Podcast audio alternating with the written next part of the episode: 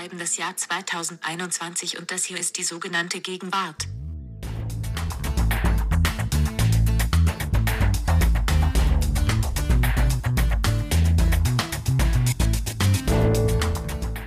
Ja, vielen Dank, liebe Siri, und herzlich willkommen zu unserem Feuilleton-Podcast. Ich heiße Nina Power. Und ich bin Ijoma Mangold. Ijoma, heute müssen wir eigentlich nur eine kleine Melodie anstimmen, um zu verraten, worüber wir sprechen wollen. Die Wahrscheinlichkeit, dass viele Zuhörerinnen und Zuhörer dann dabei nämlich gleich zusammenzucken und Bescheid wissen, worüber wir sprechen wollen, ist sehr groß. Äh, sing mal, sing mal, welche Melodie? Wie klingt die? Ja, man muss so creepy rein. Rotes Licht, grünes Licht. Ich glaube, es ist eine andere Tonart, aber ansonsten nicht schlecht. ja, rotes Licht, grünes Licht. So heißt das erste Spiel aus einer großen Erfolgsserie der letzten Wochen, Squid Games, über die viel geredet wird, die viel in der Welt bewirkt hat. Und was die Faszination von so vielen Menschen auf sich zieht, ist dann selbstverständlich auch ein Gegenstand der Gegenwart, weil es ein Gegenwartsphänomen zu sein scheint. Und wir wollen uns das deswegen mal genau unter diesem Gesichtspunkt anschauen. Wie kann es dazu kommen, dass Squid Games zu einer derart viel gesehenen Serie geworden ist? Squid Game. Oh, habe ich Games gesagt? Es sind natürlich viele Games. Wir Stimmt. werden gleich auch noch den Inhalt referieren. Aber Ijoma, ich habe eine Vorrede diesmal. Es geht gleich zu unserem privaten Spiel hier, nämlich dem Gegenwartscheck. Aber das so privat ja leider nicht ist. Bevor wir. sondern unter der genauen Kontrolle der Öffentlichkeit ja. immer ein unangenehmer Tatbestand. Die ein Glück keine Masken tragen, äh, soweit wir wissen. Bevor wir damit aber loslegen, möchte ich noch mit zwei Schludrigkeiten aufräumen. Erstens habe ich in der letzten Folge immer von einem YouTube-Talk der Sängerin Pete Chess gesprochen. Die gibt es zwar, aber das, was ich meinte, ist von Lucy Peach. Da gab es eine Verwirrung, haben wir selbst gemerkt. In den Shownotes haben wir es korrigiert, aber auch hier auf diesem Wege noch einmal, weil das Video ist weiterhin sehr empfehlenswert. Das war die erste Sind wir ein selbstlernendes System. Ja, wie die PolitikerInnen sagen, man muss sich auch mal entschuldigen können wenn man einen Fehler gemacht hat, Ijoma. Und zwar, ich komme zu dir. Nein, kriegst, nein, du nein. kriegst nämlich einen Strafpunkt von mir jetzt. Du kriegst nachträglich einen Strafpunkt, weil du zweimal denselben Vorschlag merkst du selbst. Merkst du selbst, Ijoma, ne? Also Merke ich nicht selbst. Und ich bin nicht bereit, mich dafür zu entschuldigen. Ich du musst dich nicht auf meine Rechtsposition. genau. Aber Good News, du kriegst also den Strafpunkt von mir. Sag mal ganz kurz nochmal, was habe ich zweimal eingebracht, nämlich ja, das musst du dir selber, jetzt merken, ja. nicht, dass du es ein drittes Mal machst. Aber genau, dafür kriegst du aber auch einen nachträglichen Punkt von mir noch gut geschrieben. Das heißt, du bleibst neutral. Und zwar habe ich eingesehen, das ist ja manchmal wie verhext, dass man hier in diesem Spiel einen Punkt ablehnt vom anderen und genau an diesem Tag oder am nächsten Tag läuft es einem dann tausendmal über den Weg und man mhm. denkt, oh, das war unfair. Mhm. In Klammern Allerdings. viele Grüße an, an Lars und danke an alle Zuhörerinnen und Zuhörer, Hörer, die mich in der Causa Schafjacke solidarisch unterstützt haben durch Lammfell. sehr viele Fotos. Ja, genau. Jedenfalls gebe ich dir diesen Punkt der Aesop-Flasche. Der Aesop. Esop. Bin heute so der Besserwisser. Ja, Nachdem du mich hier zu dieser öffentlichen Demütigung verurteilt hast, räche ich mich durch Besserwisserei. Gut, sehr schön, Aesop. sehr schön. Esop-Flaschen, also die, diese braunen Plastikflaschen Imitate. Also ich hatte dir gerade den Punkt nicht gegeben und dann plötzlich äh, habe ich hm. mir die Hände gewaschen in einem hm. Bad und da stand das Teil. Also an dich hm. und vor allem an Martina, das ist nämlich die Hörerin, die das vorgeschlagen hat. Hm. So, ich glaube, jetzt habe ich alle. Mein Schicksal. Ich bin meiner Zeit immer voraus. Ja, oder Martina ist ihrer Zeit voraus. du gönnst dir heute gar nichts. ist eine, ein es gehört auch eine Spiel Begabung hier. dazu, die richtigen Gegenwartscheck-Phänomene der Eingereichten äh, rauszuwählen. Ja, auch dafür das, braucht ja. es ein Gespür für das, was morgen. Ja, das machst du ganz toll. Ist. Das machst du ganz toll. Immer wieder ganz toll. Ichoma, ich glaube, das war's mit der langen Vorrede und jetzt darfst du mit deinem ersten Punkt loslegen heute. Mein erster Punkt ist beides, ein Wort und eine äh, Sache, die man tut. Das Wort beschreibt die Sache und zwar Workation. Workation als die neue Lebensform, in der man quasi lebt wie im Urlaub, aber von dort aus eben auch arbeitet. Möglich durch gewissermaßen die Digitalisierung, durch äh, Zoom und so weiter. Wir kennen all die Technologien. Die führen jetzt zu einer neuen Mobilität und Ortsunabhängigkeit, in der sich der alte Traum der Verbindung von Urlaub und Geld verdienen von Freiheit und Selbsterhalt auf angenehme Weise verbinden lassen. Und natürlich gibt es dafür ein englisches Wort, die Kombination aus Work und Vacation, Workation. Ja, also eigentlich würde ich sagen, es ist fast so ein bisschen alt, aber es stimmt, dass ich genau jetzt gerade schöne Bilder aus Portugal kriege von einem Freund. Portugal scheint mir ganz vorne zu liegen. ja. Also, ja, und die Kanaren natürlich. Ja, genau. Insofern, also es stimmt ja genau jetzt, habe ich, weil jetzt natürlich hier die sogenannte dunkle Jahreszeit kommt und deswegen mhm. ist es jetzt halt, würde ich schon sagen, auf einem, auf einem Peak. Ja. ja. Punkt Danke. kriegst du, siehst du, bitte. ich würde ja auch nicht behaupten, dass er jetzt super, super. Nee, aber es stimmt. Also jetzt, krieg, aber jetzt, doch so jetzt kriegt man diese Bilder am laufenden Band und fährt dann danach vielleicht mit einem Lastenrad. Das ist nämlich mein ähm, nächster Punkt, mein erster Vorschlag. Die Last, das ist so die gedachte Überschrift, die Last des Lastenrads. Ja, ich finde, also man sieht jetzt immer, also es explodiert ja auf den Straßen, zumindest hier bei mir um die Ecke und ich finde, man sieht so, ich glaube, das hattet ihr auch schon mal, Lars, und du bei irgendwas anderem. Man merkt so, wenn so ein Ding durch die Decke geht, so eine Innovation, aber man merkt, es ist eben noch nicht am optimiertesten Punkt angelangt. Also mhm. alle machen es schon, aber jetzt sieht man so, also es gibt sozusagen eine emotionale Last, die Mental Load des Lastenrads, nämlich es ist sauteuer. Wo soll ich das anschließen? Also diese ganzen komplizierten Sachfragen. Wo habe ich Platz dafür? Welche Versicherung wähle ich? So, aber vor allem dann die wirkliche konkrete Last, nämlich dass da ja so riesige Akkus dranhängen, die super schwer sind. Die sind so in etwa so groß wie ein Ziegelstein.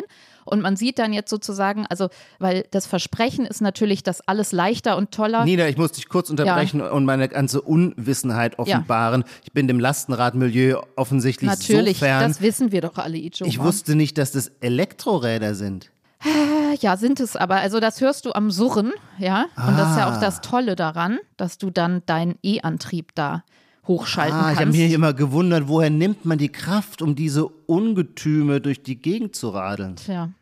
Also vom E-Antrieb. Jedenfalls funktioniert das halt nur mit einem Akku und diesen Akku, der ist so in etwa so jedenfalls bei den Modellen, die ich kenne, so groß wie ein Ziegelstein und auch etwa so schwer, wenn nicht schwerer. Das heißt, das Versprechen von diesem, was das Lastenrad ja auch hält, dass es schnell und praktisch und alles toll ist, ja. geht aber, also man merkt so, es fehlt noch. Für viele ersetzt es ja jetzt auch das Auto, aber es fehlt noch so diese Die Reichweite. richtig tolle Händelbarkeit, dass man eben nicht also in man, man trifft so viele Leute, die sagen, wie toll das Lastenrad ist und wie viel alles einfacher wird, aber de facto tragen sie einen fetten Ziegelsteiner-Akku dann mit sich rum für drei Stunden, weil der natürlich auch teuer ist und auch gestohlen werden kann. Also man müsste. Nein, die, die parken ihr Rad vom Supermarkt und nehmen den na, Akku mit rein. Wie, ja, kommt drauf an. Das ist halt doch manche, aber kommt eben auf die Versicherung an. Also jedenfalls, es ist halt. Warum macht man nicht ein Schloss an den Akku? Mm, ja, das, also da ist so ein kleines Schloss. Du kannst den dann so, wie so ein Fahrradschloss, kannst du das schon so losklicken, aber natürlich so, wenn du ganz sicher gehen willst, nimmst du ihn halt mit. So. Ja. Naja, gut. Also ich meine, dieses ganze Drumrum, was noch nicht so komplett, also man wartet ja, man weiß, irgendwann werden sich die Leute über uns lustig machen, die Nachgeborenen, dass wir mit so einem Ziegelstein-Akku noch rumgelaufen sind.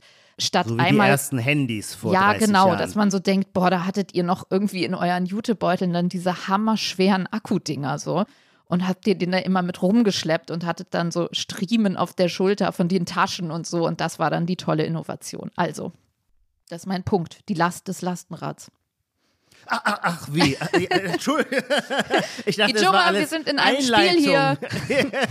ja, das war, ich dachte, das war die eine. Was ist jetzt das Phänomen, dass es noch nicht auf der Höhe ist, oder Dass wie? es noch nicht auf der Höhe ist und dass es sozusagen, dass die Leute, also wenn du willst, dann kannst du einfach, wenn du jetzt ein Klischeebild haben wollen würdest, dann Menschen, die dir in schillernden Farben erklären, warum alles jetzt so toll ist durch diese Innovation, aber mit einer, also wie die Last das Lastenrad die Last abnimmt und sie gleichzeitig mit einer fetten Last in ihrer Tüte rumstehen. Und ein bisschen ah. sich Sorgen machen, also auch emotionale ah. Last. Wie wird das nicht geklaut? Wo versichere ich das? Wo stelle ich das unter und so weiter? Ah. Oh, ich sehe schon. Ah, ja, Nina, nein, nein, nee, nee, äh, du bringst mich einfach in eine Verlegenheit. Übersetze es doch auf Tesla, weißt du? Also so, das vielleicht ist das eine ja, gute also auf Tesla übersetzt. Ja, Tesla explodiert natürlich auch im Straßenbild, was mich sehr freut. Und was auch schon zu einer psychologischen Veränderung führt, zum Beispiel finde ich seither, obwohl ich ja wirklich unverdächtig bin, irgendwie, dass meine Seele am Ökologischen hängt, ich finde die alten Verbrennungsautos seither plump und ästhetisch nicht mehr schön. Das ist ganz ein interessanter mhm. Wandel. Und das ist mhm. keine Entscheidung, kein Nachdenken. Das mhm. hat auch nichts mit Schönheitssinn zu tun, sondern man merkt, man gewöhnt sich, man findet das Tesla-Design, aber auch so ein ID einfach irgendwie intelligenter und nicht mehr so bullig und nicht mehr so platzend aus allen Nähten, wie zuletzt, oder was zuletzt in den letzten 20 Jahren sich die Verbrennerautos entwickelt haben.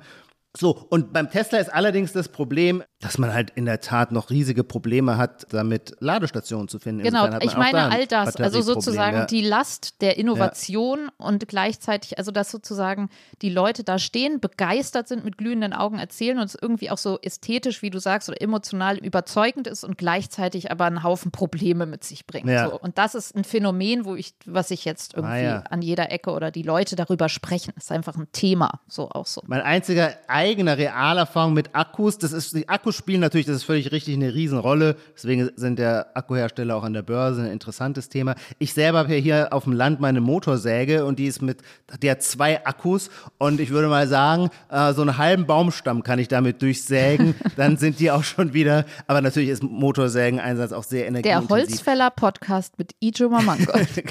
so, ich muss das jetzt also übertragen okay, wie soll ich das tun? Ja, du hast mir den Tipp gegeben mit Test. Ja, dieses Gefühl kenne ich, weil meine Freundin auch ein E-Auto hat und wenn die mich auf dem Land besuchen will, kommt sie immer hierher, schafft sie es hierher und auf dem Rückweg haben wir dann immer ein Riesenproblem, bis wir wieder eine Ladestation musst du schieben, finden. Musst du schieben. Muss man quasi schieben. Weil man braucht ja dann Schnelllader, sonst steht man da drei Stunden neben der Ladesäule. Also diese Kombination aus Euphorie und Ernüchterung, so habe ich dich jetzt verstanden. Ja, oder Sorge, also wirklich Last, weil das ist dann echt so, es ist das Tollste, was ich mir neu gekauft ja, habe, aber oh Gott, es ah, könnte ja. geklaut werden, welche Versicherung, welche, wo, ah, ja. ich muss das irgendwo mhm. an einen festen Gegenstand karren, einfach so Jetzt verstehe ich dich, jetzt höre ich dich. Ja, okay, nee, jetzt leuchtet es mir, leuchtet es mir sehr ein. Es ist so komisch, aber ich, dass ich von diesen Lastenrädern so null Ahnung habe. Ich kannte die nur von dem Plakat der Grünen und weil du immer darüber redest. Aber sie, irgendwie bin ich noch nie Menschen mit Lastenrädern begegnet. Jetzt habe ich was gelernt, die sind also auch akkugetrieben und ja, aha, doch, ich gebe dir jetzt den Punkt. Das leuchtet Schön. mir ein. Ich kann es nicht in Realität verifizieren, aber es klingt mir sehr, sehr plausibel, dass das gerade ein, ja, ein dominantes Gefühl ist, ja, in der, in der Anwendung einer neuen Technik. Vielleicht ja auch einfach die Last, die man abgibt, kriegt man sofort wieder zurück. also in der Schwere des Akkus in der eigenen Tasche. Dazu so, kann Ijoma. ich nur sagen, Energieerhaltungssatz und das gilt natürlich auch für alles Leid der Welt. Es ist eine Metapher, genau. Wie im Leben. Es ist ein Nullsummenspiel, genau. um schon mal auf Squid Game vorauszugreifen. Depressive Vibes mal. So, mach mal noch so einen gut gelaunten nächsten Vorschlag. Ja, ähm, das ist eine, vor allem ein Twitter-Kommentar, den kann man natürlich auch in jedem anderen, auf jeder anderen Plattform oder in jedem anderen Kommunikationszusammenhang sagen, aber in Twitter kristallisiert sich sowas immer am schnellsten heraus und, und der Satz lautet, links ist nicht gleich Ally. Und es ist ja so, dass es bei politischen Ally, also Verbündeter, Alliierter, Verbündeter. Ähm, es ist ja so, dass es bei politischen Statements auch vor allem immer darum geht, dass man sich moralisch von anderen absetzt. Und ähm, dann ist es immer wichtig, dass man sagen kann, der andere, der die Dinge nicht so sieht wie man selbst, ist schlimm und rechts, das kennen wir. Das ist nach rechts anschlussfähig, sagt man dann immer. Und dann ist die Position weggeräumt. Das führt aber natürlich, wenn sowieso schon so schnell klar ist, dass ganz viele rechts sind und dann ja gar nicht mehr zum Diskurs dazugehören, in der nächsten Runde zu dem Problem, von wem soll ich mich denn dann absetzen? Also wir, wir haben es natürlich mit einer zunehmenden Fraktionierung, äh, sektierische Fraktionierung zu tun. Und links ist nicht gleich early. Ja meint genau dieses, dass man jetzt quasi schon innerhalb des bisher eigenen Milieus, nämlich der Noch angeblich wohlmeinenden ja. Unterkategorien, indem man kundtut, meistens vermutlich aus der Perspektive, man spricht, sieht sich selber als eine Minderheit, welcher Art auch immer. Das sowieso, und jetzt kommt, ne? tritt jemand, das sowieso, und jetzt tritt jemand anderes auf und sagt, im Bewusstsein, in der Meinung, er sei links, etwas, was meiner eigenen Selbst- oder Gruppenbeschreibung nicht die richtige Wortwahl zum Beispiel ist.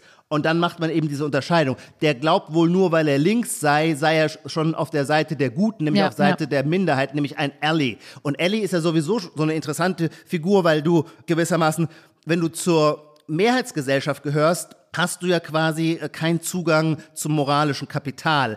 Die einzige kleine, aber etwas wackelige Brücke ist, indem du dich als Alliierter, als Ally betrachtest. Und das heißt aber dann den Wortführern der jeweiligen Minderheitsgruppe genau den Katechismus so nachbeten, wie er vorgegeben ist. Dann kann man gewissermaßen den Ritterschlag, ein Ally zu sein, erhalten. So, und aus diesem ganzen Diskurs gibt es jetzt eben diesen Satz, links ist nicht gleich Ally. Also man soll ja nicht glauben, nur weil man sich links geriert, dass man wirklich schon ein Ally ist und wirklich erkannt hat, unter welchen Diskriminierungsformen ähm, eine jeweilige Minderheit, der sich der, der diesen Satz sagt, zurechnet, leidet. Finde ich überzeugend, Ijoma. Außer, dass ich glaube, dass es Ally ausgesprochen wird, aber oh, da können die, Angli können die oh, Anglisten sonst sich auch nochmal melden. Aber du kriegst oh, das den ist Punkt. Mir jetzt Mein du, Englisch ist trotzdem. Ah, was ich hier Ach, schon an schlimmem, falschem Englisch vorgebracht habe. Ja, aber ich glaube, Lars hatte doch irgendwann ah, halt eher Ally. den Ruf, da könnt ihr doch Ja, Lars und ich hatten mal eine ganze Sendung von Elon Musk gesprochen. Was aber immer noch auch, ich muss sagen, ja, gut, draußen in der Welt auch immer noch viele Menschen tun. Ja, aber das ist ich weiß voll mittlerweile Elon Musk. Mal so ein bisschen großzügig sein hier. Also du kriegst den Ally. Punkt, alles ist schön. Sag ja. du das Wort nochmal bitte. Ally. Ah ja, klingt viel besser. Oh, ja. ich habe meinen schönen Beitrag kaputt gemacht. Aber der Inhalt zählt, die inneren Werte zählen, Ijoma. Danke. Das haben wir doch in der letzten Folge gelernt zusammen. Was ist mein zweiter Punkt? Mein zweiter Punkt ist eine neue, kleine, große, eher große Retrowelle, die uns gerade überrollt. Wetten, das war letzte Woche, ich glaube, 14 Millionen Zuschauer und Zuschauerinnen. Ja. TV Total kehrt zurück, ABBA kehrt zurück, Diana Ross will ein neues Album machen und von unseren wohlinformierten Kulturreportern im Ausland, Lars, danke, du hast mir Fotos geschickt von Läden in Frankreich und England, wo diese Timberland-Schuhe, die ich jetzt hier auch um die Ecke im Schuhladen wieder gesehen habe, die mich zurückversetzten irgendwie in die Zeit meines Abiturs, glaube ich. Ich weiß nicht, ob du weißt, welche ich meine. Ijoma, diese Lederschuhe, die so sandfarben sind. Und früher ja, hatten klar. die halt, genau, früher hatten die halt alle an und jetzt scheint auch das ja. wieder zu kommen. Also ich habe das Gefühl, irgendwie sind wir nochmal so plötzlich, also man kann immer sagen, Retro ist irgendwie immer gegenwärtig, aber ich habe schon das Gefühl, jetzt, also hups, jetzt kommt nochmal so ein, spült's nochmal so richtig, wird nochmal so was hochgespült. So. Also in den letzten Wochen, das stimmt, da könnte ich jetzt nicht, nur um geistreich zu sein, eine andere Meinung vertreten. Ja, nee, das stimmt. Schön, guck, wie harmonisch hier alles läuft. Mhm. Mhm. Okay. Damit wir uns jetzt einem Spiel zuwenden, dessen Idee es ist, dass man sich gegenseitig eliminiert. Genau, also unsere Utopie hier haben wir jetzt gerade gelebt, nämlich dass wir beide noch am Leben sind und keiner disqualifiziert wurde aus diesem Spiel, mhm. weil wir uns alle Punkte gegeben haben. Und Ichoma. warum ist das so? Soll ich gleich so einen formalen Vorausgriff machen, einen spieltheoretischen? Weil der Gegenwartscheck kein Nullsummenspiel ist, sondern es können beide gewinnen. Nullsummenspiele kann einer immer nur auf Kosten des anderen gewinnen. Das ah, ist ja. bei unserem Format glücklicherweise anders. Können beide gestärkt mit einer starken Podcast-Quote aus dieser Folge hervorgehen. Genau. Also, ich glaube, wir müssen einmal vorspoilern, dass wir alles spoilern werden hier jetzt in dieser Folge. Also bitte hier an dieser Stelle sofort ausschalten, wenn ihr oder sie die Serie noch gucken wollt oder mittendrin seid und das Gefühl habt, ihr müsst das jetzt erstmal zu Ende gucken.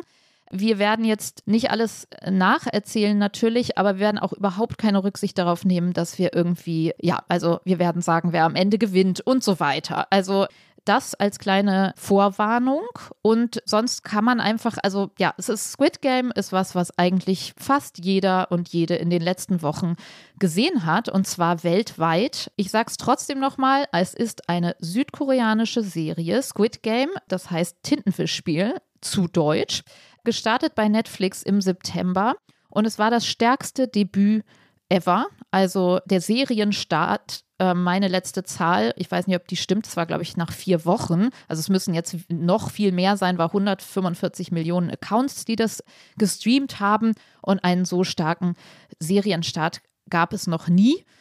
Das heißt, allein deshalb kann man sagen, dass es sich bei dieser Serie mittlerweile um ein Phänomen handelt. Aber um den Phänomencharakter können wir ja vielleicht gleich noch sprechen. Wollen wir einmal den Inhalt referieren, so grob? Die Ausgangssituation ist, wir sind in Korea, bekanntermaßen ein Land des sogenannten Turbokapitalismus. Die Hauptfigur ist total verschuldet, weil sie eine Spielleidenschaft hat. Der Typ geht zum Beispiel gerne zu Pferderennen. Er ist äh, geschieden, hat eine Tochter, die bei ihrer Mutter lebt. Die sieht sehr süß aus. Er würde sie gerne unterstützen, aber ihm fehlt sogar am Geld fürs Geburtstagsgeschenk. In einem Moment, wo die Häscher, die Gläubiger, äh, die in Caso Rusco ihm gewissermaßen auf den Fersen sind, trifft er auf einen Mann, der ihm in der U-Bahn ein schnelles Spiel anbietet. Und weil er als Gegeneinsatz kein Geld hat, begnügt sich der Gegenspieler damit, was heißt begnügt sich, ist er damit einverstanden, wenn er gewinnt, dass er den anderen eine Ohrfeige geben kann. Also auch hier beginnt quasi im Kleinen schon mal dieses Motiv, dass der Körper zur Ware wird. Dieser ähm, in der U-Bahn zufällig getroffene Mann bietet unserem Protagonisten, er gibt ihm eine Visitenkarte, wenn er mal in Problemen ist. Und dort ruft er an ruft der Protagonist an und kommt dann in ein gewissermaßen ein stranges Paralleluniversum. Und zwar wird er eingesammelt mit anderen sogenannten Mitspielern, äh, mit VW-Bussen. Dort werden sie betäubt, sodass sie nicht wissen, wo sie landen. Und wenn sie wieder aufwachen, sind sie quasi in einer geschlossenen, in einem Lager, kann man so sagen, auf einer Insel. Und hier jetzt mache ich es schnell, hier finden Spiele statt, deren Einsatz das echte, das eigene Leben ist. Das heißt, wenn man bei diesen Spielen, die sich sehr stark an Kinderspielen einerseits anlehnen, verliert, dann wird man andererseits eben tatsächlich, wie es äh, heißt, eliminiert. Disqualifiziert. Disqualifiziert, in meiner Übersetzung hieß es immer eliminiert. Ah ja, ja auf, Deutsch, auf der deutschen, okay, auf der deutschen hieß es disqualifiziert, wenn du es auf Deutsch guckst. Ach, das ist interessant, weil ich habe bis zur Hälfte habe ich es auf Koreanisch geschaut mit mhm. deutschen Untertiteln und in den Untertiteln war immer, hieß es immer eliminiert. Ah ja. Ja, aber die, genau diese Differenz ist schon die Erklärung des Ganzen. Disqualifiziert heißt eliminiert. Und es gibt einen großen Einsatz, einen Wetteinsatz. Wer am Ende nach sechs Spielen überlebt hat, bekommt den und ist dann ein Mega-Reicher. Ähm, wie sich dann in der Folge herausstellt, findet dieses Schauspiel, das einen, ein wenig natürlich an die römischen Gladiatorenwettkämpfe erinnert, zum Genuss von sehr reichen, dekadenten Zuschauern aus, die vor lauter Geld keinen Lebenssinn mehr haben und sich deswegen am Leiden anderer erfreuen. Ja, ich glaube, genau. das ist im Wesentlichen der Plot. Man muss sagen, dass das Ganze freiwillig geschieht, also dass man freiwillig reingeht und ja. ähm, es nach einer Runde, als die nämlich als dieses furchtbare Kinderspiel Rotes Licht, Grünes Licht startet, was so ein bisschen. Dessen Melodie du bereits ja, in genau. bezaubernder Weise angesungen hast. Mhm. Allerdings sind schade, Dur, ich Siri, glaube, es Schade, dass Siri nicht singen kann eigentlich. Ne? Stimmt. Schade. Vielleicht kann sie das, wir wissen nur noch nicht, wir wissen es nur noch nicht. Ja. ja. Also jedenfalls. Warum sollte sie das nicht können? Also das ist ja leicht digitalisierbar Töne, oder? Vermutlich. Ob das dann noch Siri heißt? Kann Alexa singen? Man weiß es nicht. Mhm. Also, und dann gibt es so Regeln und es wird gesagt, hier, wenn die Mehrzahl der Spieler und Spielerinnen sagen, sie wollen nicht mehr weiterspielen, dann können wir die Spiele abbrechen und dann werden die Spiele abgebrochen und alle kommen frei und dann merken, das ist die Folge, die interessanterweise Hell heißt, also Hölle und die Hölle, die ja also deutlich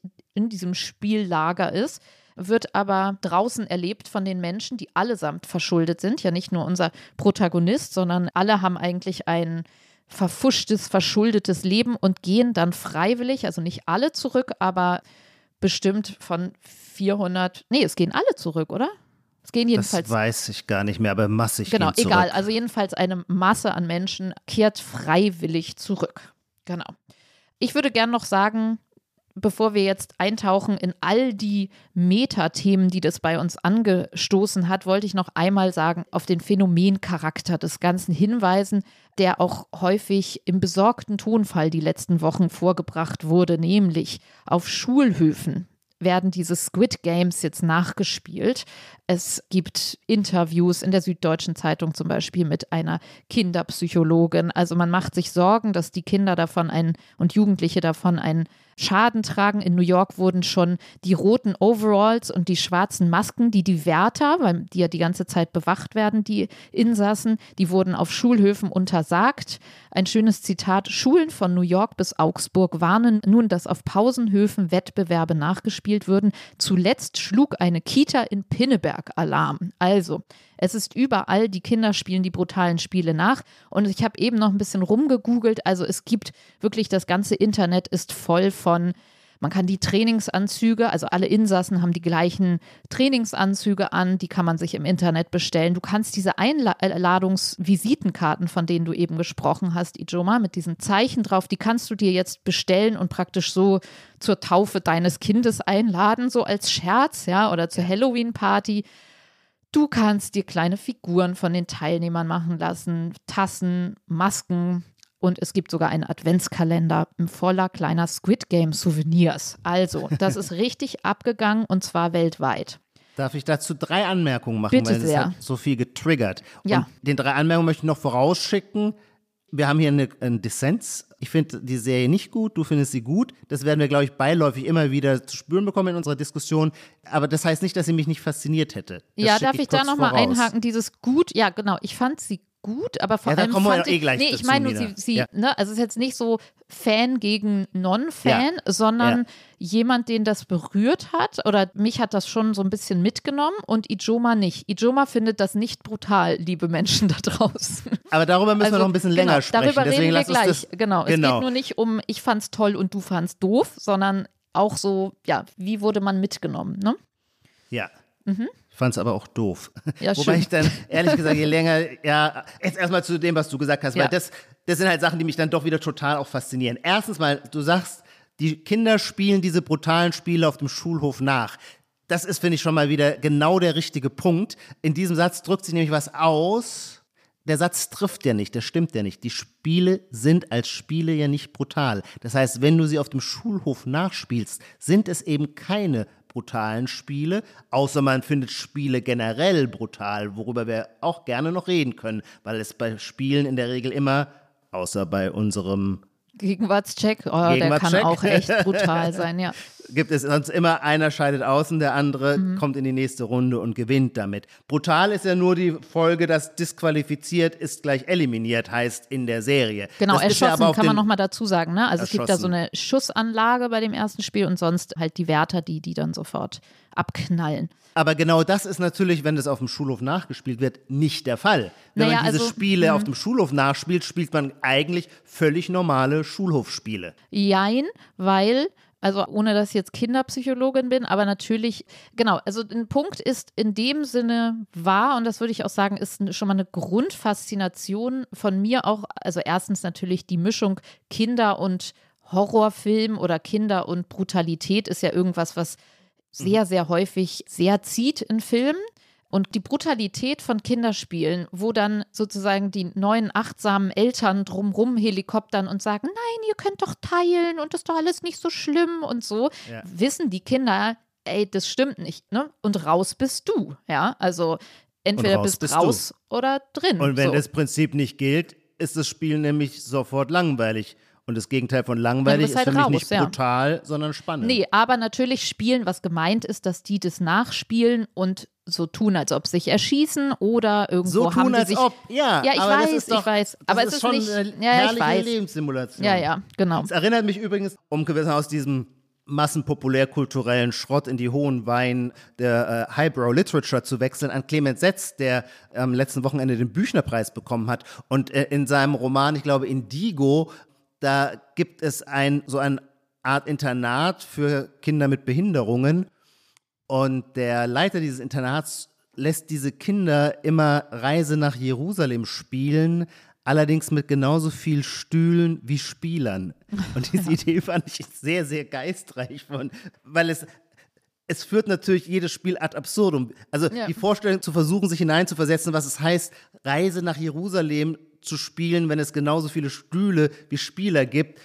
Das ist so ein bisschen, da wird man auch interessant, ja. ohnmächtig. Das finde ich, wenn das mein Leben wäre, würde ich auch verzweifeln. Ist das nicht so ein bisschen, das erinnert mich, ich habe meine, das führt jetzt zu weit, aber ich habe meine mündliche Prüfung im Geschichtsstudium zum Thema Jenseitsvorstellungen im Christentum gemacht und es erinnert mich jetzt ans Limbo, das ist ja mittlerweile abgeschafft, wo du halt sozusagen, ist nicht Hölle, ja, ist Ja. weder Himmel noch Hölle, aber bist halt für immer drin und es geht immer so weiter, ne? Also du, Ach, ich dachte, im Limbo kann man dann am jüngsten Tag erlöst na egal, werden. wurde eh abgeschafft, hat der Papst abgeschafft. Lass Hat mal, lass mal zurück zu unserem Thema irgendwie Dabei kommen. mag ich diese Zwischenwelten und Zwischenbereiche sehr. Ja, Naja, man kann ja auch mal mit einer Entscheidung des Papstes nicht einverstanden sein. Also, jedenfalls ein Punkt, der uns triggert und der sofort einen anspringt, sind halt diese Kinderspiele. Interessant ist natürlich, dass. Ich darf ich noch mal jetzt, ich wollte ja. drei Anmerkungen machen. Ja, bitte. Der zweite, ich glaube nicht daran, dass Brutalität medial aufbereitet zu Nachahmungstaten anstiftet. Dieser Diskurs, den gibt es ja ständig. Bei Amoklauf hm. heißt es dann immer, ja, ja, da wird genau zu viele Ballerspiele gespielt. Ich glaube, es gibt überhaupt keine sozialwissenschaftliche Statistik oder Grundlage dafür. Ähm, und ich glaube, dass der Mensch überhaupt ein Wesen ist, das sich immer gerne imaginiert in anderes Verhalten, in andere Rollen. Das ist die Freude an der Fiktion, ohne dass deswegen äh, seine Wirklichkeitsfiktionsdifferenz kollabiert und er plötzlich so agiert wie der Dargestellte.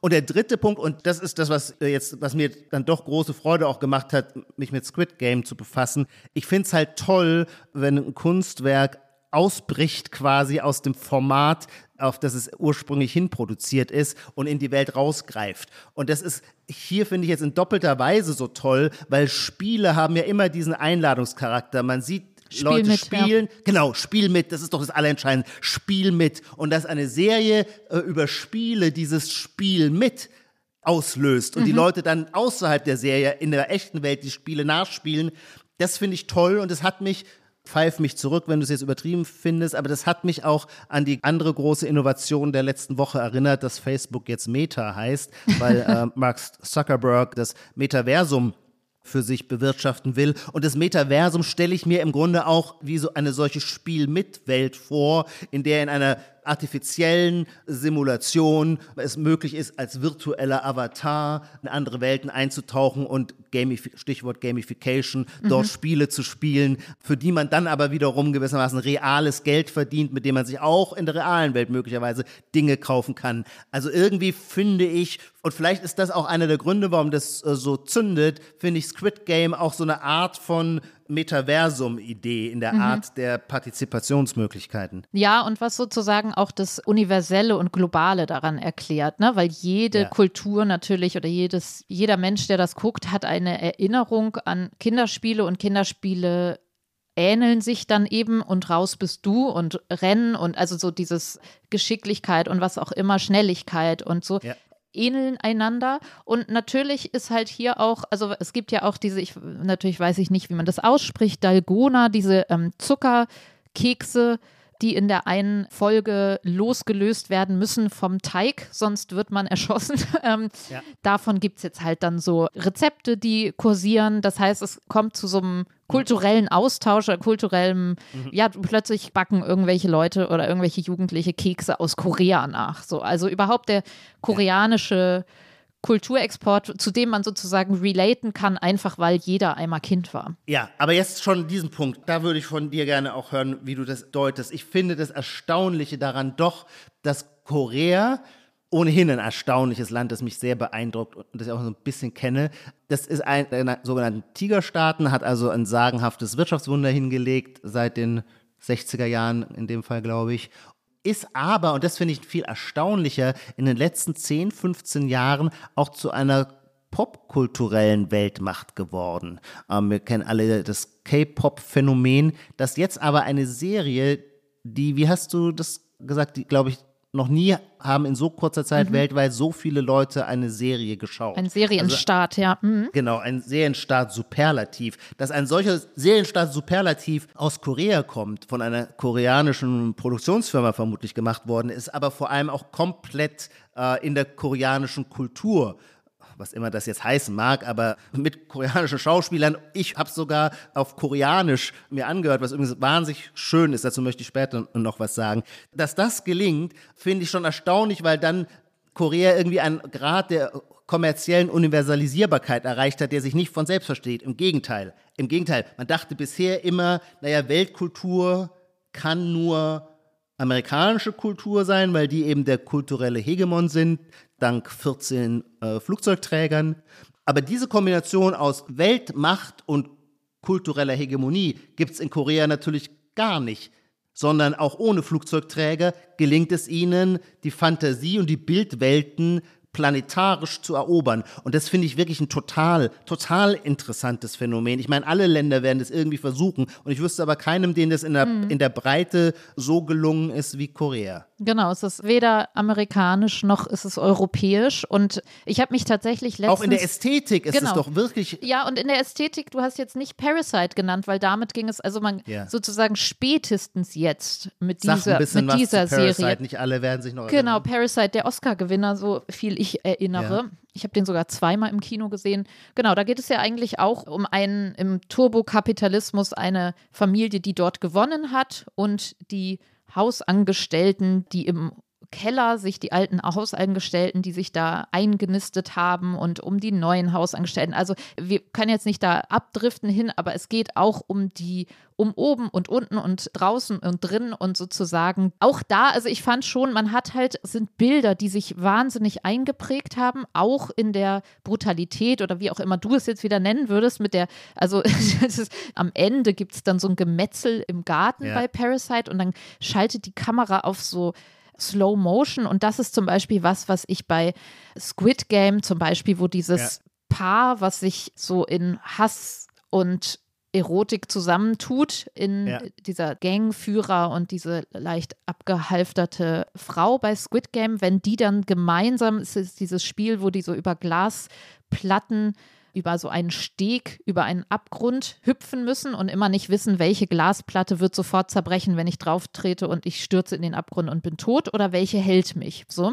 Und da stürzen die dann ja Arm in Arm runter und sind sozusagen in einem pathetischen, äh, brutalen Sturz miteinander gefangen. Und da ist die Kamera ja auch, oder ist es ja auch in Slow Motion. Und das finde ich zum Beispiel sowas, was auch total, wo ich mich erinnerte an die Handschrift von Parasite, wo man einfach ja. weiß, okay, das ist jetzt koreanisches Kino, koreanische Filmemacherei. Genau, das würde heißen, in der Ästhetik extrem manieriert, extrem stilisiert. Mhm. Es ist kein Realismus. Und das ist der Punkt, um jetzt mal ein bisschen unsere Differenzen auszuarbeiten wir haben im Vorfeld immer darüber geredet, du meintest, oh, du hast ganz oft weggeschaut. Und ich bin nun auch überhaupt kein, also mich kann man ganz leicht schocken und ich schaue ganz oft äh, weg, weil es mir zu heftig wird. Aber bei dieser Serie gar nicht. Und zwar in einem Maße, dass ich das, was du spannend oder brutal empfunden hast, geradezu hat mich angeödet. Ich fand es langweilig, weil die Figuren sind so erkennbar manierierte Allegorien, dass ich mit ihnen nicht mitleide, also auch nicht mhm. mitzittere. Mir ist es völlig egal, wenn da jemand runterstürzt, weil das für mich keine Figuren mit psychologischem Innenleben sind, mhm. sondern sie sind wie so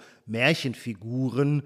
Ja klar, man ist immer klar, wer die Guten und wer der Böse ist, ähm, aber das reicht nicht dafür, dass es bei mir gewissermaßen Identifikation okay, entsteht. Okay, bei, dir ist sozusagen so, okay, die Hexe äh, wird in den ja. Ofen ja, geschoben. Genau. Ja, gut, ja. da geht bei mir nichts. Ja, ich weiß nicht, nee, also da würde ich halt sagen, also erstens würde ich behaupten, dass du in der Unterzahl bist, aber das also ja. das können wir nicht verifizieren.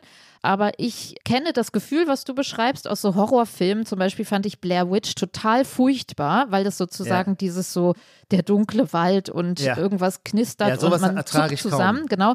Und als ich glaube Blair Witch 2 kam, da kam ganz viel Blut und man dachte so, nee, also da fühle ich jetzt auch nichts mehr.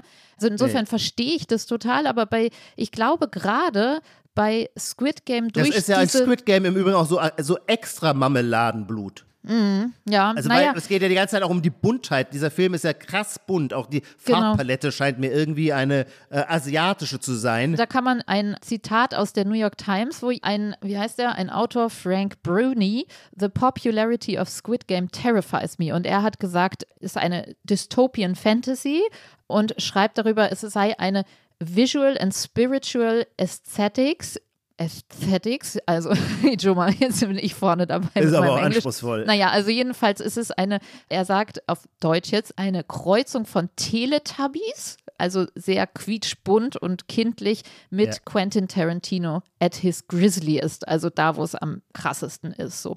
Aber ich würde sagen, also es gibt immer wieder diese Kunstbilder, also deswegen diese Slow-Motion-Teile von Brutalität oder eben einfach so. Es sind Bilder gewesen, wo ich, wie die da alle in ihren Anzügen durch diese bunte Welt laufen und so. Also, wo ich immer wieder dachte, das sind große. Ich verstehe schon den Märchencharakter, den du meinst, aber vielleicht gerade, weil das so eine Mischung aus kindlich, kindlichem Blick und dieser Ästhetik ist, hat es mich dann doch ist es ja was, was mich so als Bild dann eben noch begleitet hat, weil es eher so war, manchmal mich so angesprochen hat wie eine Kunstausstellung, wie eine Fotoarbeit. Also man hätte ganz viel einfach auch so als kurzen Videoclip oder als Fotos abdrucken können und dann hätte man sich vorstellen können, ich gehe durch eine Ausstellung und dann bleibt es bei mir zurück. Also deswegen fand ich es schon brutal und vor allem, also diese Mischung aus raus bist du und dieses kalte abgeknallt werden, ich weiß nicht, also mit mir macht es das hat mich was. kalt gelassen. Aber wirklich auch der Autor des, der New York Times hat, finde ich, hat das gut auf den Punkt gebracht. Es ist halt eine infantile Ästhetik, wogegen jetzt nicht unbedingt was einzuwenden ist, aber das führt halt dann bei mir zu keiner echten psychologisch realistischen Identifikation. Wenn ein Teletubby sich äh, auflöst, bricht mir auch nicht das Herz. Interessanterweise will der Film aber, und jetzt kommt mein zweiter, viel entscheidenderer Kritikpunkt, der Film will ja ein unbedingt, hat ja ein moralisches Anliegen. Und ähm, ich glaube, das ist, worin ich seine größte Schwäche sehe, obwohl mir schon klar ist, dass der mit unglaublich viel Formerfindungen und Bedeutungsüberdetermination arbeitet und die quasi wie aus so einem Füllhorn ausschüttet. Aber die Geschichte, die darunterliegende Geschichte, ist halt eine allegorische, die mich ein wenig ärgert, weil sie gewissermaßen, finde ich, den Zeitgeist allzu selbstgefällig in Szene setzt. Wir sind ja heute alle keine Sozialisten mehr angeblich, sondern nur radikale Antikapitalisten. Also wenn es einen Konsens gibt, über den sich irgendeine Geschichte, ein Narrativ sofort erzählen lässt, dann dieses ist Antikapitalismus. Ist Antikapitalismus, das Geld und Luxus den moralischen Wert von Menschen erniedrigt und sie von der Gier gelenkt, die eigentlichen Werte, die unsere Gesellschaft zusammenhalten könnten, wie Gemeinsinn verdrängt. Und das ist ja die, die Meta-Erzählung.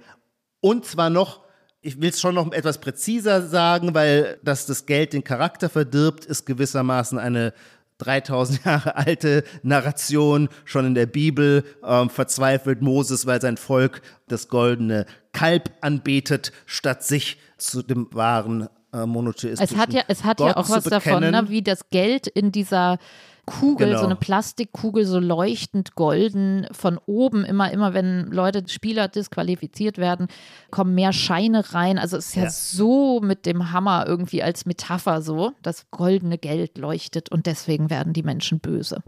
Genau, und aber diese Kapitalismuskritik kommt, es scheint mir auch noch, ich will gerne noch konkreter werden, auch noch mehr eins zu eins unser Vokes Weltbild zu reproduzieren, das nämlich lautet, das Übel kommt aus dem kapitalistischen System und die Menschen werden Opfer dieses Systems und dieses ist so übermächtig, dass sie überhaupt keine Handlungsmacht haben. Jetzt runtergebrochen auf Squid Game heißt es, in den Spielen verhalten sich die Mitspieler oft bestialisch gegen ihre Wettbewerber, weil sie ja auch gewinnen wollen, weil sie das goldene Kalb für sich erringen wollen. Sie sind auch, obwohl sie, wenn sie per Mehrheit abstimmen würden, die Spiele zu beenden, wären sie ja alle gerettet und könnten gehen.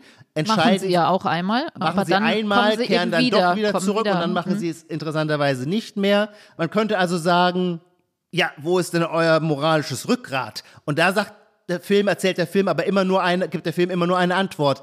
Ja, ja, nee, nee, die können sich gar nicht fürs Gute entscheiden, weil das System draußen, der Kapitalismus, sie so knechtet, dass das die wahre Hölle ist. Und mhm. deswegen sind sie quasi in dem Sinne auch keine moralischen Subjekte. Und ich finde, das ist die Geschichte, die uns heute oft erzählt wird. Es wird immer gesagt, wir sind für unser Unglück sind wir nie selber verantwortlich, sondern es ist sowieso immer äh, der Kapitalismus, der, Kapitalismus mhm. der einen zum Opfer macht. Und dann ist man in diesem Sinne ja auch eben moralisch gar nicht mehr mündig. Und diese Geschichte erzählt diese Serie in so krasser Weise. Es gibt zum Beispiel auch eine Frau, die aus Nordkorea kommt. Und das finde ich ganz lustig, weil wir befinden uns einerseits in so einer Teletubby-Fantasy-Welt, die aber dann doch wiederum einen zeithistorischen Kontext hat, denn offensichtlich gibt es Nord- und Südkorea. Also wir sind irgendwie, spielt das Ganze eben doch in einer historisch konkreten Zeit. Mhm. Und eben deswegen auch natürlich, das gehört auch dazu, also gewissermaßen Korea als das, als ein Musterland des erfolgreichen Kapitalismus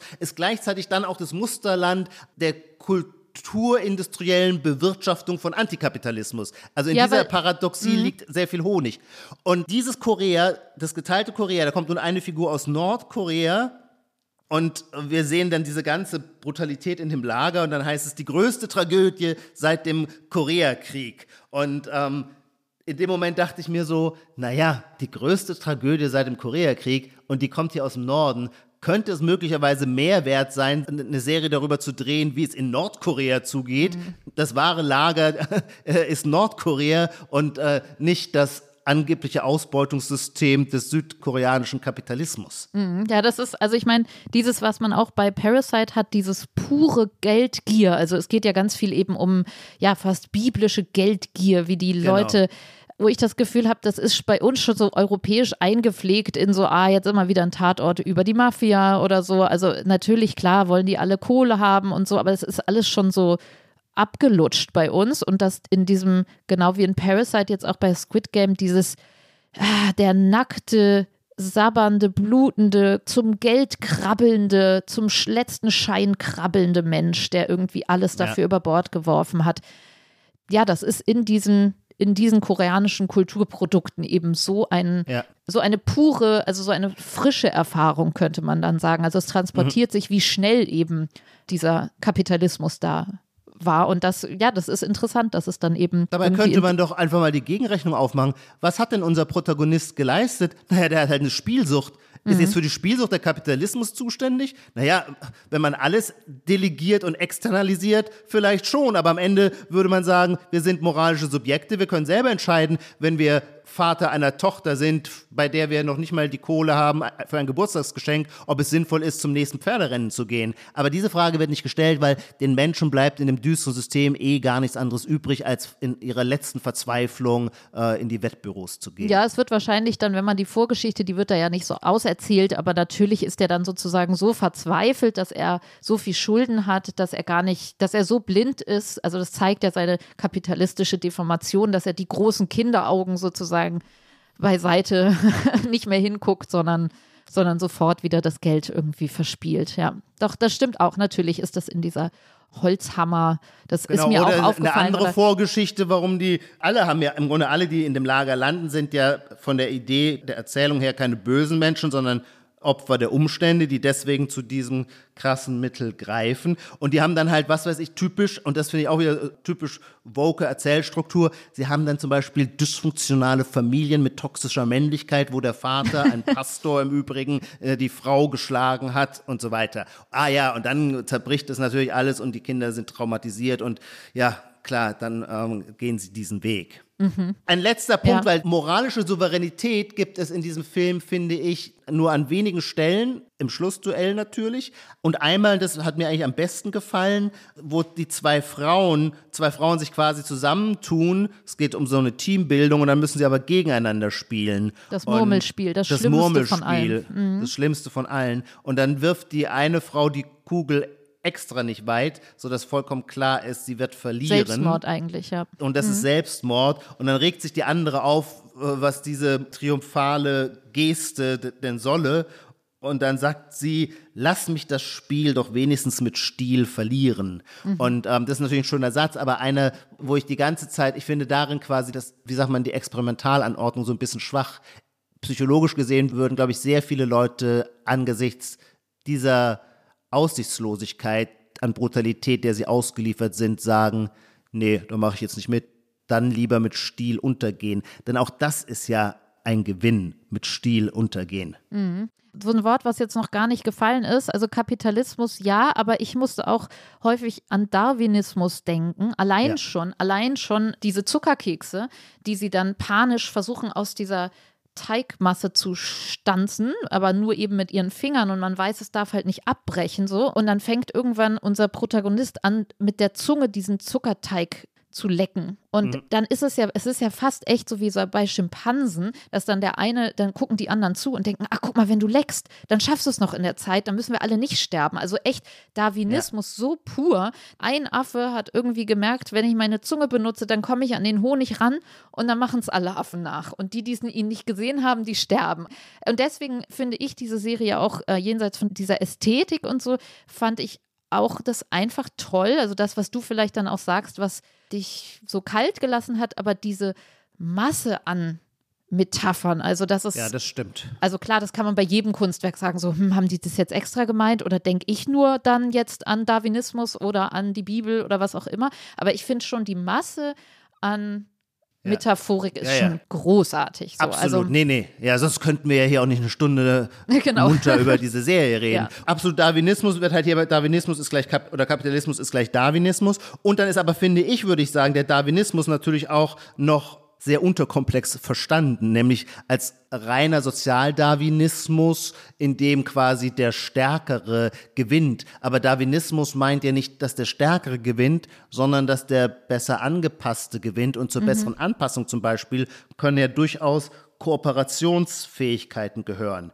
Also zum Beispiel, was du bei den Affen beschrieben hast, die Fähigkeit durch Abgucken, Nachahmung zu ja. lernen, finde ich jetzt nicht in einem negativ konnotierten Sinne darwinistisch, sondern naja, klar, abgucken, lernen, äh, sich selbst verbessern, indem man erfolgreiches Verhalten anderer Gruppenmitglieder imitiert. Oder eben auch Kooperation, das spielt eine große Rolle. Es gibt auf YouTube einen sehr interessanten, eine sehr interessante Aufschlüsselung von Squid Game von Professor Christian Rieck. Das ist ein Finanzökonom, der einen spieltheoretischen äh, YouTube-Kanal hat, den ich immer gerne verfolge, der auch sonst sehr anregend ist. Und er hat sich Squid Game angeschaut unter dem Gesichtspunkt, was sind das eigentlich für Spiele und wie funktionieren die? Und das ist einfach nur so eine Kategorienbildung, die aber, finde ich, immer ganz hilfreich ist. Nämlich es gibt im Grunde drei Grundtypen von Spielen. Glücksspiele, Geschicklichkeitsspiele und Strategiespiele. Und in Squid Game sind alle drei Formen in verschiedenen Vermischungsgraden gewissermaßen spielen eine Rolle. Das Glücksspiel sowieso, zum Beispiel, was du beschrieben hast, wenn die auf die Glasscheiben springen und dann gibt es Fensterglas und 50, Sicherheitsglas. 50, genau. 50-50, das ist mehr oder weniger ein reines Glücksspiel. Und dann gibt es Geschicklichkeitsspiele, wie zum Beispiel das rotes Licht, grünes Licht, wo es um eine Fähigkeit geht, sich in bestimmter Weise zu bewegen und wenn die Musik aufhört, zu erstarren und sich nicht weiter zu bewegen. Und es gibt natürlich auch die dritte Sorte, also Strategiespiele, deren Wesen es ist, dass man die Handlungsweisen der anderen versucht, in die eigene Strategie zu integrieren. Also man weiß, es sind quasi rekursive Modelle, wo es zu Rückkopplungsschleifen mhm. kommt, die man versuchen kann zu antizipieren. Und überhaupt muss man ja sagen, dass es halt um Kinderspiele geht und es gibt ja auch so ästhetisch in so warmem Licht immer so Flashbacks zu den Erfahrungen aus der Kindheit, wo man oder das entscheidende Überleben und Tod sind manchmal, also häufig, die Erinnerungen aus der Kindheit, so, wie war denn das nochmal? Also jetzt auf den deutschen Kontext übersetzt mit Reise nach Jerusalem oder so. Wie musste man das denn nochmal anstellen oder bei dem Murmelspiel? Also auch so vielleicht Dinge, die eben nicht auf den ersten Blick erkennbar sind beim Tauziehen. So, da gibt es ja auch immer dieses, so ja, das Wichtigste ja. ist, sagt der alte Mann dann in dem Spiel, der eigentlich schwach ist, wo man denkt, ey, der kann ja gar nicht einem helfen, da jetzt bei dem Tauziehen. Der sagt, nee, du musst den Gegner verunsichern und so weiter. Also, und die Erinnerungen, die dir ja wirklich als Flashbacks so gezeigt werden, als so eine kleine Videosequenz sozusagen, wo dann die Protagonisten als Kinder gezeigt werden, wie sie mhm. eben zum Beispiel dieses Oktopus-Spiel oder Tintenfisch-Spiel da schon mal gespielt haben. Das heißt, die Kindheit, aber das hatte dich ja, glaube ich, auch gestört, wird so als heiler Ort, also dass damals mhm. sozusagen die Kinderspiele eben nicht brutal waren, sondern schön und dass da in der Kindheit die ganzen Skills angelegt sind, die einem dann später das Überleben sichern. Ja, ich würde so sagen, naja, eine Narration, die die Gegenwart als absolut düster und böse beschreibt, braucht unvermeidlicherweise immer ein Gegenbild irgendwoher muss ein warmes Licht kommen und in Squid Game kommt dieses warme Licht aus der Kindheit. Das wird nicht so richtig genauer definiert, warum das ist, weil man könnte ja auch die ganze Zeit fragen, naja, wenn die Kindheit überall noch so golden war, wann war eigentlich dann die Vertreibung aus dem Paradies? Was mhm. war eigentlich dieser mhm. Punkt, wo man dann in den bösen Kapitalismus hinausgekippt worden ist? Mhm. Aber das finde ich auch nicht schlimm, dass nicht alles in diesem auserzählt ist, ja. Nicht alles auserzählt oder auch nicht alles klar definiert ist. Aber wer über, du hast es gerade ja beschrieben, wer über Kindheitserinnerungen verfügt, hat unter Umständen in dieser darwinistischen Spielanordnung einen Überlebensvorteil, weil er dann weiß, wie ein Spiel gespielt wird. Das fand ich eigentlich ganz interessant. Ja, genau, das wurde nur nicht so ganz vollständig entfaltet, mhm. also was es uns sagen will. Aber das, mhm. vielleicht ist es auch zu blöd, wenn man dann bei jedem schillernden Motiv sagt, was will es uns sagen. Die Frage, du meintest ja eben, also klar, Kooperation. Ja ja, okay, so Darwinismus ist halt auch ein Skill, so kooperieren, damit man weiterkommt und überlebt. Genau. Aber die Frage ist natürlich in dem Gegensatz von oder in dem antikapitalistischen Erzählrahmen, geht es da nicht um Solidarität auch, ne? Also oder auch um dieses, ich fand auch diese Lager, vielleicht muss man es einmal noch sagen, oder ich, wenn man das als Europäerin guckt, so ein ja. Diese Lagerassoziation ist natürlich, denkt man nicht an KZs, weil das alles so bunt und zivilisiert ist. Und es kommen ja auch immer ähm, bei den Spielen immer so herzlich willkommen zum nächsten Spiel, so total so nette Supermarktansagen sozusagen. Ja. Und die Menschen sind nicht ausgemergelt und kriegen was zu essen und so weiter. Aber trotzdem ist es ja so. Und haben sehr schicke Trainingsanzüge. Eben, an. genau. Aber trotzdem ist es so, dass diese ja, das ist irgendwie für mich auch nochmal so eine Metapher, vielleicht auch fürs ganze also, dass ich natürlich auf der einen Seite an diese, trotzdem diese ganzen KZ-Berichte denken musste. Also dieses ja. im Lager waren wir uns so nah und dann hat der eine dem anderen entweder das Brot noch geklaut oder eben noch immer ein extra Stück Brot ja. gegeben. Und ob das sozusagen, dass es ja nicht immer Kooperation ist, sondern vielleicht naja, jetzt kommen wir so, Solidarität, Liebe, Geste der Menschlichkeit, solche Dinge das kam bei mir schon irgendwie so hochgespült und da würde ich auch wieder sagen, wenn eine Serie das schafft, so viel durcheinander zu wirbeln, also dass man irgendwie so diesen ganzen europäischen Shoah das einmal so hochwirbelt, aber nicht wirklich aufnimmt ja. und das irgendwie nochmal so auch als so eine ferne Melodie so mitspielt, das finde ich auch schon einfach faszinierend. Ja, ja, die also, Fähigkeit von den Leuten hier alles aufzuwirbeln, das stimmt, ja. Genau, also das ist das also quasi eine. auch die George ja. Agambens Großthese, dass die ganze Gegenwart ein einziges KZ sei. Ja, ja. Könnte man darin ja auch in Szene Und überhaupt sehen. Gegenwart, wo du das sagst, ist vielleicht so ein simpler Gedanke, ich kann den auch gar nicht so gut fassen, aber das dass man ja schon so denkt, boah, krass, die waren eben noch da, jetzt sind sie erschossen. So, naja, egal, weiter geht's, nächstes Spiel. Mhm. So. Und dass das natürlich sehr simple Erkenntnis, aber dass das natürlich auch zugespitzt so eine Metapher für Gegenwärtigkeit an sich ist, weil wir sind ja, indem wir sprechen, aus, ja, also entweder politisch sozusagen in anderen Teilen der Welt haben sie Krieg oder Hunger und sind deshalb ausgeschieden, ja, mhm. aber auch rein demografisch, wir sind halt die, die gerade atmen. Also es geht immer, Gegenwart mhm. ist immer von denen, die gerade atmen. Und das fand mhm. ich irgendwie nochmal in der ja, Brutalität oder Kühlheit so, dass man denkt, ah ja, okay, gut, geradeaus gucken. Wir sind ja jetzt im Jetzt und wir gucken geradeaus. Wir gucken aufs mhm. Jetzt und wir können nicht uns mit denen beschäftigen, die tot sind. Und gleichzeitig. Aber ich finde das einen schönen Satz, aber der würde ich sagen, der ist universal anthropologisch. Genau, es ist nicht sehr, ist, ich, es ist vielleicht ist sehr schlicht. Die, die atmen, ja, ja genau, ja. es ist sehr schlicht, aber trotzdem. Ja, gar nicht mal schlicht, sondern, aber auch, es ist auch kein moralischer Skandal. Nee, nee überhaupt Gegenwart nicht. ist Nein, die, die genau. jetzt atmen. Es ist so. Und gleichzeitig aber auch die Verstrickung der mit denen man dieses Spiel, also wenn man jetzt sagt, okay, das, das Leben ist, ja, die kommen halt durch und man selber kommt durch als Protagonist, bis man eben nicht mehr durchkommt, aber man trägt die Verstrickung man verstrickt sich menschlich so. Also selbst wenn du da als Gewinner rauskommst, wie es der Protagonist tut, bist du gezeichnet von, also hast die immer an Bord, die eben nicht mehr atmen. So. Und es geht so viel darum, was dich genervt hat, aber ich darf jetzt auch mal sagen, was mich genervt hat, nämlich genau dieses, dass Leute dabei zugucken und dass diese, also diese James Bond-Ästhetik irgendwie damit, also finde ich, eigentlich könnte man wieder sagen, ist auch genial, haben sie das irgendwie auch noch rein, reingerührt. Das ist so. halt totaler Eklektizismus, aber das ist auch ein Vergnügen. Genau, aber also irgendwie, klar, hatte man davon dann eben auch noch die Kindheitserinnerung an die ganzen James Bond-Abende vorm Fernseher. Irgendwie ist das natürlich genial, aber mich nervt das dann immer, dass es irgendwie dann doch also beim Kapitalismus würde ich dann denken, da reicht doch vielleicht irgendwie so ein, also mir hätte gleich. So also du meinst diese VIPs, das muss man glaube ich dazu sagen. Die VIPs, die da irgendwie. Die Financiers und die zuschauen und die haben die halt gucken so dann so zu mit so fetten Schmuck Selbstgenuss und, ja. sitzen die da mit fetten Bäuchen, haben eine Maske über dem Gesicht, trinken Scotch, rauchen Zigarre genau. und sehen die Menschen leiden und haben dabei ein Hochgefühl. Und das sind glaube ich auch wieder alles Männer, also da dachte ich alles alte so, weiße Säcke. Oh Mann, ey. Also da ja. dachte ich irgendwie so und Der gleichzeitig Film ist schon auch sehr vogue, muss man sagen. Ja, also gleichzeitig dachte ich dann so, natürlich ist das auch wieder in eine Metapher, weil bin ich viel besser, wenn ich mir jetzt sozusagen hier im schönen warmen Wohnzimmer im November mir jetzt noch irgendwie noch ein Eis aufmache und dann weiter gucke, wie andere abgeknallt werden. Also bin ich besser als die und so, aber das ich, ist mir schon viel zu protestantisch ja, in der Selbstgeißelung. Ja, nein, aber nein, also ich bin ich definitiv besser als diese Karikaturen. Im Gegenteil, nicht nur besser, ich teile überhaupt gar kein moralisches Plateau mit denen, würde ich sagen, nur weil ich Squid Games schaue. Aber mich Nein. haben die irgendwie total genervt. Also so, weil das sozusagen dann wieder, vielleicht weil es dann eben diese James Bond, so der Böse, der wird dann irgendwie noch gezeigt mit seinem fetten Goldring und dann sieht man den nie von vorne und dann hat er eine Maske auf und irgendwann kommt dann halt so raus, wer das eigentlich ist und so.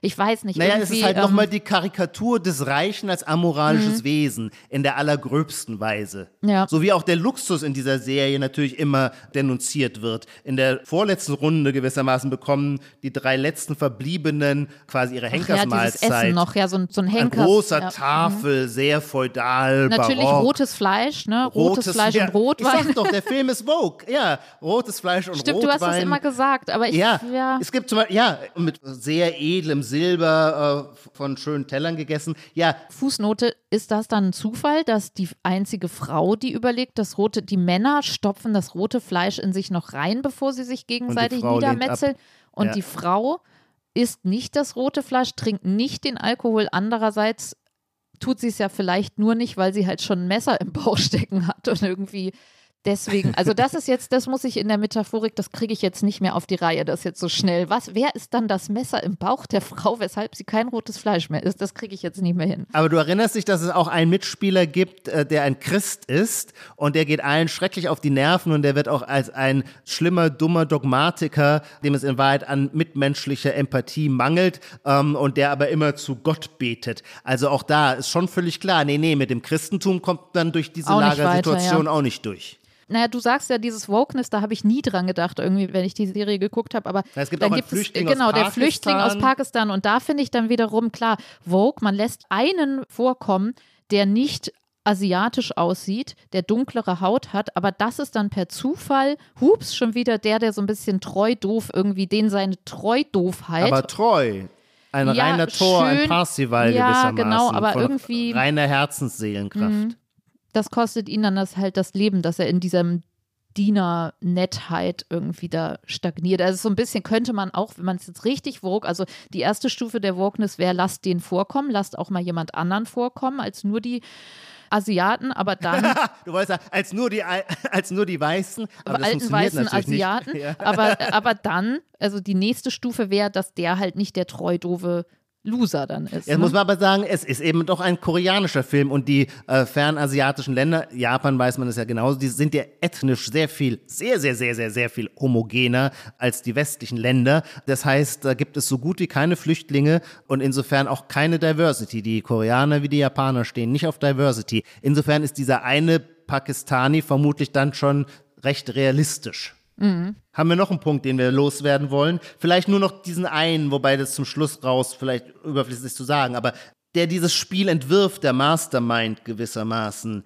der hat schon die Vorstellung, und insofern ist die Serie versucht wirklich den Kapitalismus ganz und gar in allen seinen Aspekten zu denunzieren. Der hat ja schon die Vorstellung, ein meritokratisches System zu etablieren, wo alle freiwillig mitspielen, das nennt man im Kapitalismus gewissermaßen Vertragsfreiheit oder Privatautonomie und wo es dann auch fair zugeht, nämlich nach den Regeln. Die Regeln mögen schön oder weniger schön, hässlich oder schön sein, aber die Regeln gelten und sie gelten für alle in gleicher Weise. Das heißt auch einmal, dies soll ein Ort der Gleichheit sein, wo man fair und ohne Diskriminierung gewinnen kann.